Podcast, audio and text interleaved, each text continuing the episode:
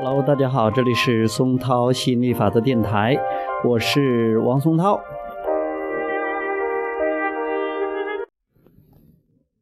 今天继续给大家讲亚伯拉罕吸引力法则，成就你的美好人生。这个阶段计划过程会阻碍我的自发反应吗？接着问道。阶段计划会阻碍我们的自发性，或者阻碍我们对当时的情况进行自发反应的能力吗？